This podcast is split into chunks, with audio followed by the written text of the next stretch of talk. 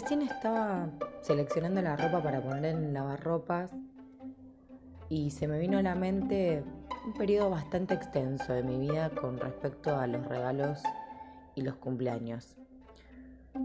Resulta de que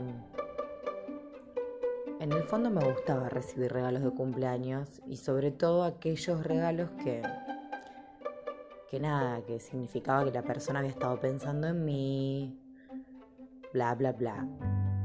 La cuestión es de que empezaron a aparecer regalos que no me gustaban. Y esos regalos que no me gustaban me significaban un esfuerzo de gratitud hacia la persona que me había dado el regalo.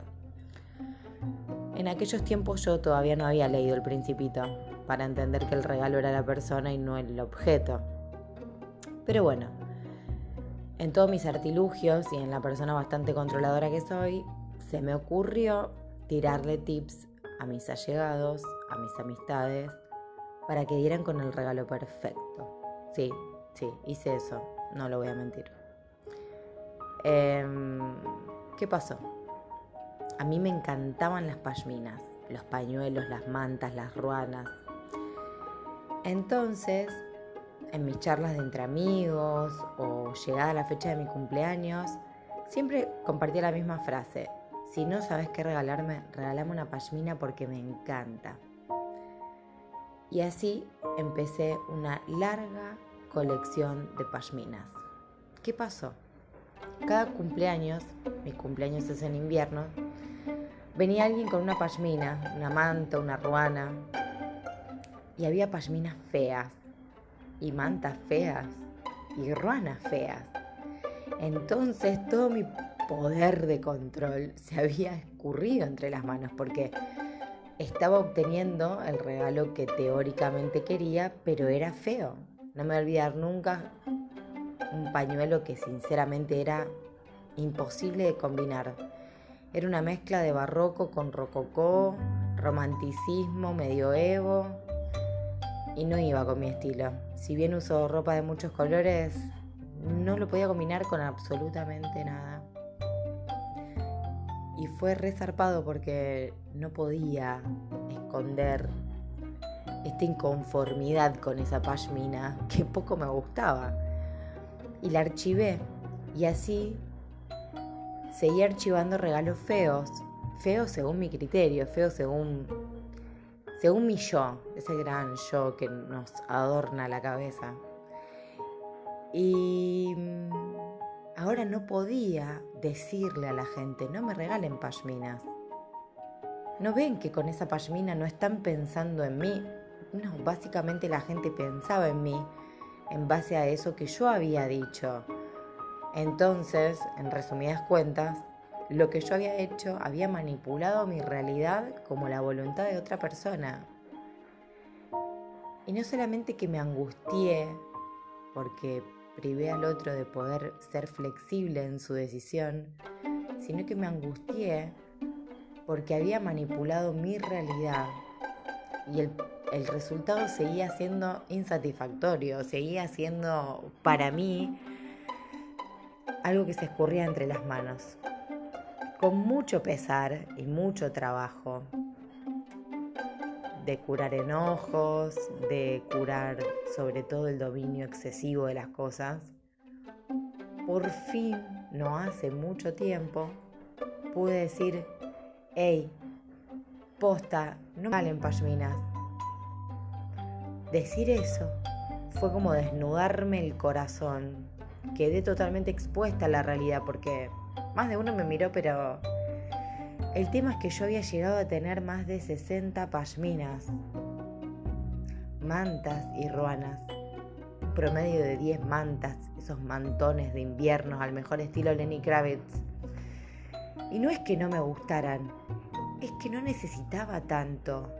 Y entendí que que el otro pensara en mí simplemente era el hecho de que se haya tomado el tiempo en elegir un presente y agasajarme en el día del aniversario de mi natalicio pero no era la pashmina. Y ahí, bueno, entendí lo que era lo que decía el principito y demás.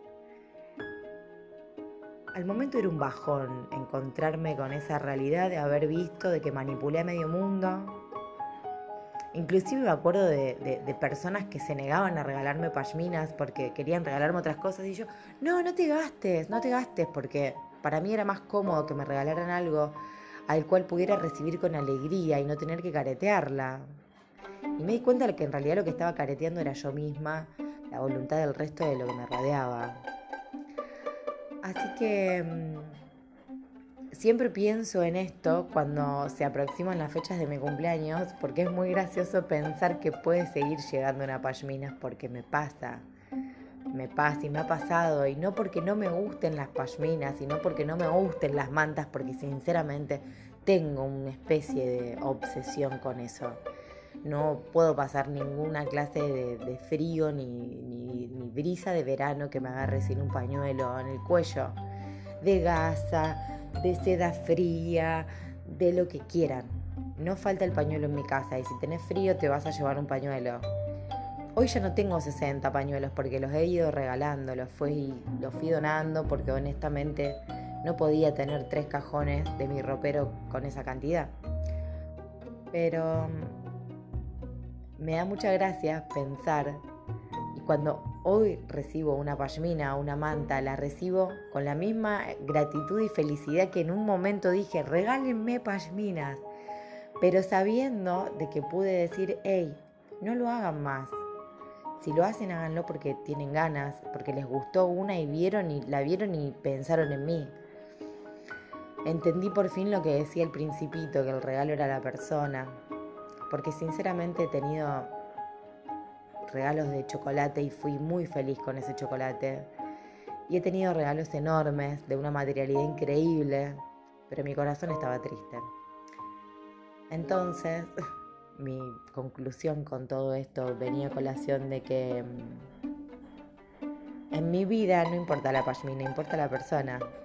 Pero me llevó unos cuantos años entender que manipular las realidades del otro y las voluntades del otro es algo tan intermitente en la vida de cada persona. Somos, todos somos manipuladores de las voluntades del otro. No estoy lejos de eso, no quiere decir que haya superado el hecho de la manipulación porque en el fondo, en el cuartito, todos guardamos un poco de eso. Y a veces sale, y a veces aparece, y a veces se manifiesta. Pero bueno, me quedo con esa sensación del recuerdo de pedir pashminas, creyendo que podía ser más feliz, creyendo que el otro era feliz regalándome algo que a mí me hacía feliz. Pero esa felicidad un día fue excesiva porque el objeto fue excesivo y no podía disfrutar de eso. Así que bueno, los invito a eso, a menos pasmina, menos pashminas y más personas, mejores regalos, pero los del corazón, no los de las manos, menos manipulación y más sorpresa. Te mando un abrazo.